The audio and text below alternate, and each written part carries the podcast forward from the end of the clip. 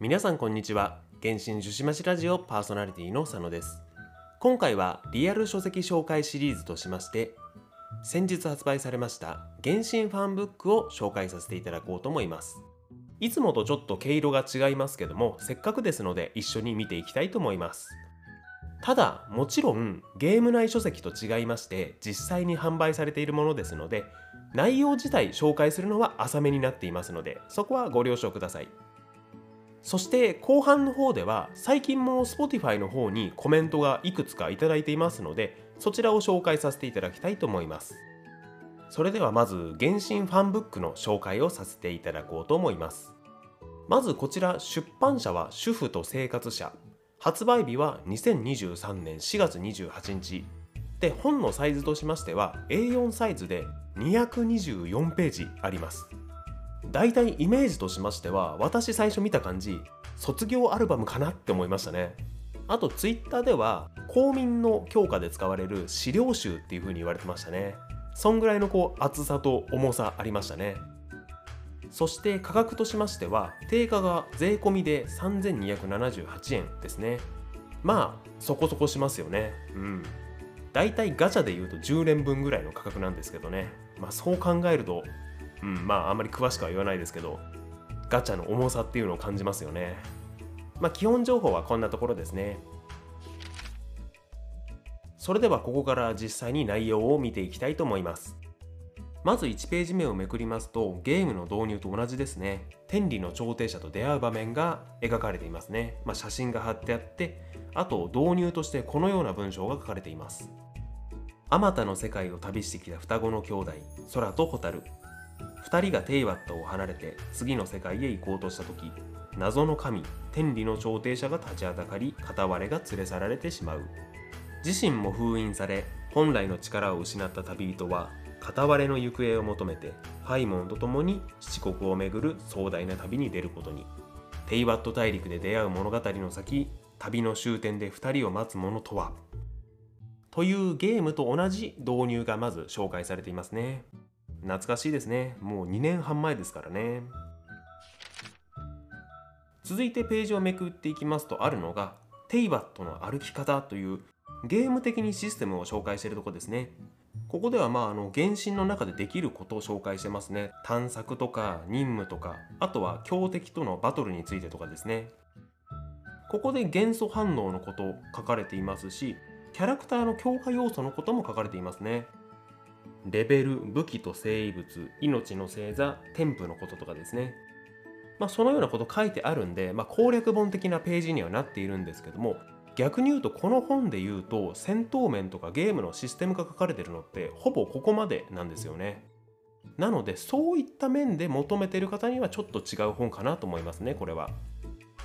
で次のページ行くと分かるんですけどもこの本がどういった本かというと設定とかテイワットのことをより詳しく知るためのものですよね。その次のページに書かれているのが原神を楽しむための基礎知識っていうところですね。いろいろキーワードに分かれています。まあ、単純にテイバットだったり神の目っていうのはもちろん世界中のことだったり冒険者協会のこととかいろいろ書いてあるんですけども私この項目の中で気になったのが降臨者っていうワードも載ってるんですよね。これスメールの魔人任務の一番最後の方で出てきたワードですよね。かなりテイバットの根幹に関わってくるようなキーワードみたいなんですけどもこの本によると降臨者というのはこのように説明されています。テイバットに属さない外来的存在旅人は第4降臨者にあたり他の3名のうち第1降臨者について知恵の神ブエルは現在の天理だと考えている。他の後輪車については現在交渉中だが旅人と共にテイバットの外から来たはずの片割れは後輪車には含まれていないという。しかしパドゥイの持つ情報によると片割れが初めてこの世界に降臨した場所はカーン・ルイヤであり天空が召喚に応じたためこの地に降り立ったというがと説明されていますね。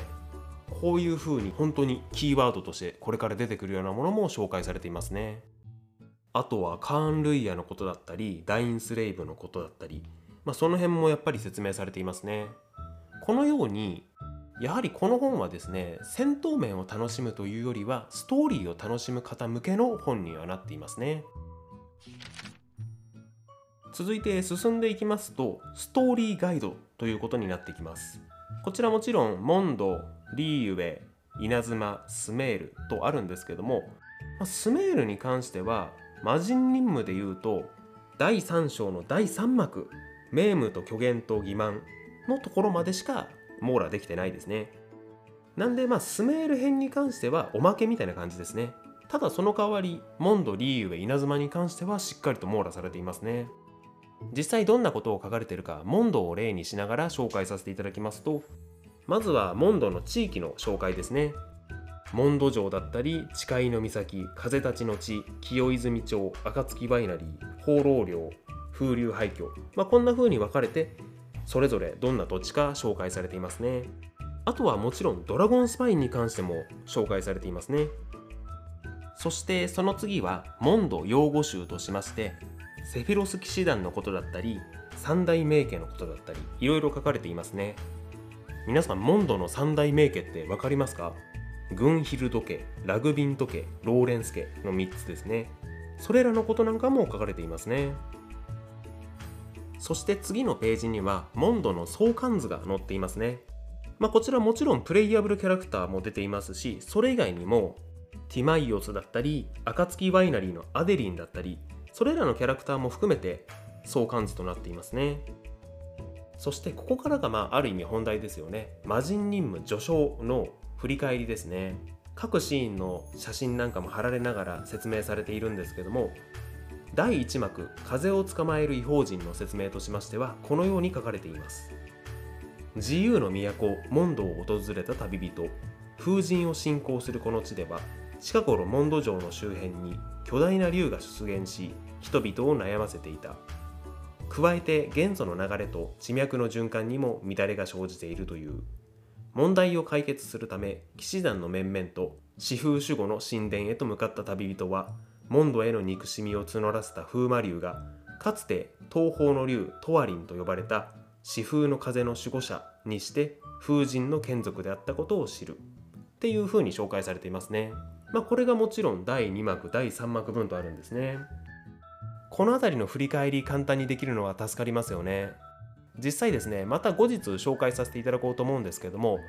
以前綾香を監督されていた竹武さんからお便り頂いてましてこの辺りの振り返りをしてほしいですっていう依頼受けてるんですよね。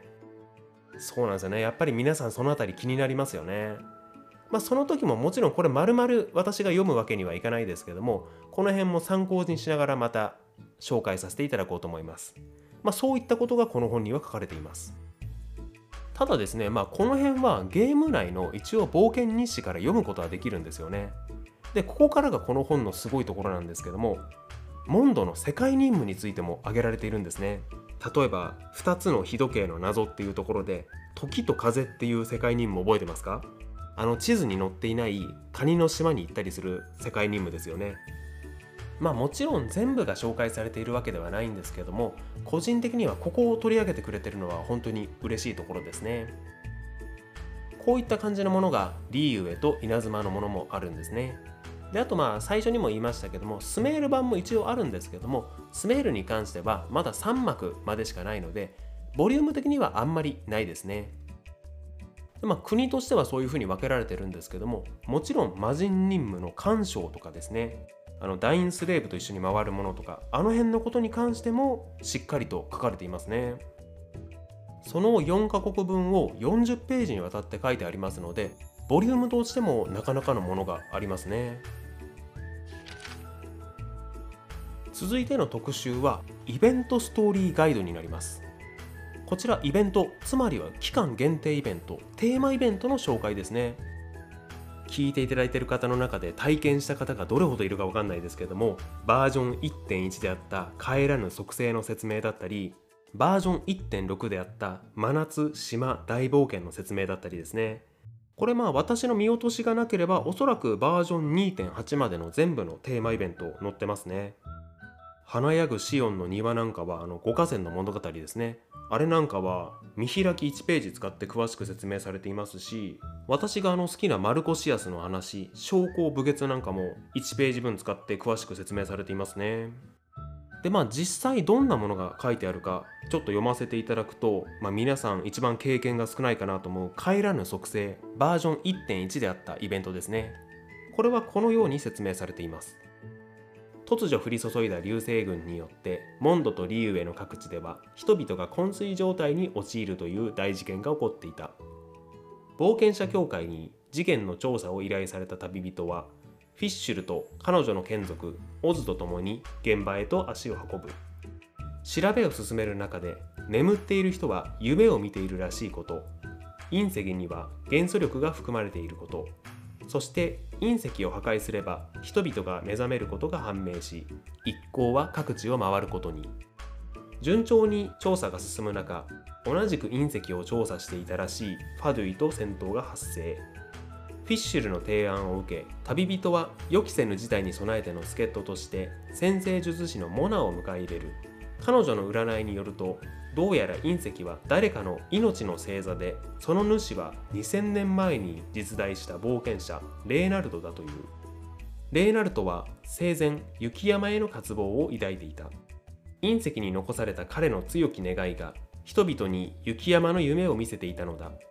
そして原因である彼の精神の結晶隕石の核心を処理することで事態が収まることも分かり旅人たちはそれを破壊しに向かうのであった。とまあ説明されていますね。それにプラスして各場面の写真なんか貼ってありそこにも説明書いてありますね。ここでスカラマシュ出てきてましたからね。その場面についても書かれています。まあそこはちょっと飛ばしますけどね。まあ実際これだけではないんですよね。まあ、レーナルトのおかげで風の翼が誕生したこととかこのイベントでは語られていたんですけども、まあ、その辺までちょっと載ってないのは残念ですけども、まあ、思い出すには十分かなっていう感じですね。ちなみにこの帰らぬ属性は1ページの2分の1の部分使って説明されているんですけども先ほど挙げたように商法武月のページだったり華やぐシオンの庭は1ページ丸々使ってたり見開き1ページだったりするんでその辺りのイベントについてはもっと詳しく描かれていますね。続いての項目はキャラクターガイドですね。こちらスメール実装前までのキャラクターは見開き1ページ使ってそのキャラクターの特徴だったり名場面なんかを振り返っていますねまあ、一人一人のキャラクターを深掘りしていくには非常にいい項目ですねあとまあスメール以降のキャラクターに関しては1ページに2分の1ずつ載っていまして、まあ、簡単な紹介だけされていますね。出てるのは放浪者ファルザンまでですね。そのバージョンまでのキャラクターは紹介されていますね。あとこのキャラクターガイドの中で気になる仲間たちの関係性という項目もありますね。これリーウェ編を見ていくと例えばカーン神格とかフータオナナとかそういった2人が実際どういう関係なのかっていうのもまた語られていますね。ここも面白いページですね。最後の項目は声優さんたちのインタビューコーナーですね。まあインタビューコーナーといっても一番大きい項目は堀江俊さん結城葵さん古賀葵さんの3名によるスペシャル対談ですねまあここの対談もやっぱり読んでみて面白いですねあとはまあ簡単ですけどもキャストコメントとして16名の声優さんからのキャストインタビューもありますね。まあ、ここで一番面白かったのはやっぱりこれも実際にプレイしている井口雄一さんですよね鹿の院平蔵役の。あと興味深かったのはライデン将軍役のサバシロみゆきさんのコメントですね。今までサバシロさんってあの YouTube のキャストインタビューとか全く出てないじゃないですか。てっきりこの原神に関するコメントとかって、まあ、しないものなのかなしない人なのかなと思ってましたけどもしっかりここにはありましたねそこもまた注目ポイントの一つですねあとは、まあ、キャストの中で二大巨頭である村瀬歩さんと前野智明さんのインタビューですねこれまあただパッシュの2022年2月号に出ていたものの再掲載したものみたいですねまあ初めて読みましたけども、まあさすがだなって思いますよね。他の方のインタビューとはレベルが違いますね。うん、見ててまあ旅人としてはやっぱりこのお二人のインタビューが一番面白いですね。はい、こんな感じで、えー、まあちょっと紹介してきました。まあ、具体的に読み上げたのも、まあ、いくつかはありましたけども、まあ、そんなにやっぱり最初にも言いましたけども読み上げられないので浅い紹介にはなってしまいましたけどももし興味あった方はご自身でも買っていただきたいですね。あとまあこれはもちろん私は買ってるので資料集として使わせていただきまして今後のラジオにも役立てていきたいと思いますね以上で原神ファンブックの書籍紹介を終わりたいと思いますここからは最近も Spotify の方にコメントいただいていますので全ては紹介できないんですけども何通か紹介させていただこうと思います。まず1通目いただいたのは一般旅人かっこ荒竹屋特別顧問さんですね。ここ最近はほぼ毎回いただいてるんですよね。いつもありがとうございます。で今回紹介させていただくのは印象に残っている NPC プラス強化してほしいキャラは誰っていう回にいただいたコメントになりますね。こちらの回の前半印象に残っている NPC はっていうのがもともと荒滝屋特別顧問さんがお便りしてくださった質問だったんですね。それではそのコメントの方をお聞きください。どうぞ。お便り採用ありがとうございます。今回取り上げていただいたキャラの他にもキャサリンやカリベルト荒滝派の3人かっこ名前は忘れたなど魅力的な NPC はまだまだたくさんいますね。フォンテーヌではどんな NPC が出てくるのか今から待ち遠しいです。追記僕の名前の響きが最も好きなキャラはアーノル。道を聞かれるのが好きなアーノルドです。まず荒竹派の3人守源太明この3人も覚えてあげてほしいですね。あの3人もいいキャラしてますもんね。あとキャサリンはもともと特殊な存在ですけどスメール魔人任務で一気にただの NPC ではなくなりましたもんね。ファトゥスの傀儡との関係なんかもこの先気になりますよね。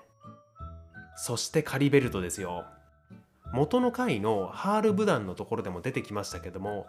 ヒルチャールは元カーン・ルイヤ人なんですよね。それだけでも倒しづらいのにカリベルトと話しちゃったらなおさら倒しにくくなりましたよね。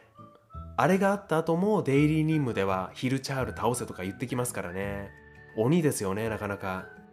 まあ原石欲しいからやるんですけどもうん。あとこのお便りで嬉しいのが追記の部分ですよね。多分多くの方がなぜいきなり名前の響きが最も好きなキャラはってのが出てきたんだと思いましたよね。これ実はですね私いつも気分で概要欄に一言コメントつけてるんですよ。でこの回の概要欄には名前の響きが好きな NPC は花の騎士ファーリスですって書いたんですよね。まさかそこまでちゃんと読んでくれてるとは思いませんでしたね。嬉しいですね。ちなみにアーノル道を聞かれるのが好きなアーノルドはバージョン2.8の第2回近隣語群島の夕夜浄土に出てきたカラスですね。アーノルドって呼ぶとアーノルドじゃない道を聞かれるのが好きなアーノルドだ。っていい声なんですけども独特な話し方でいちいち訂正してくる明らかに1は他のカラスとは違ってキャラの立っていたカラスでしたね。これほど面白いキャラがテーマイベントの1回のみの出演というのはもったいないですよね。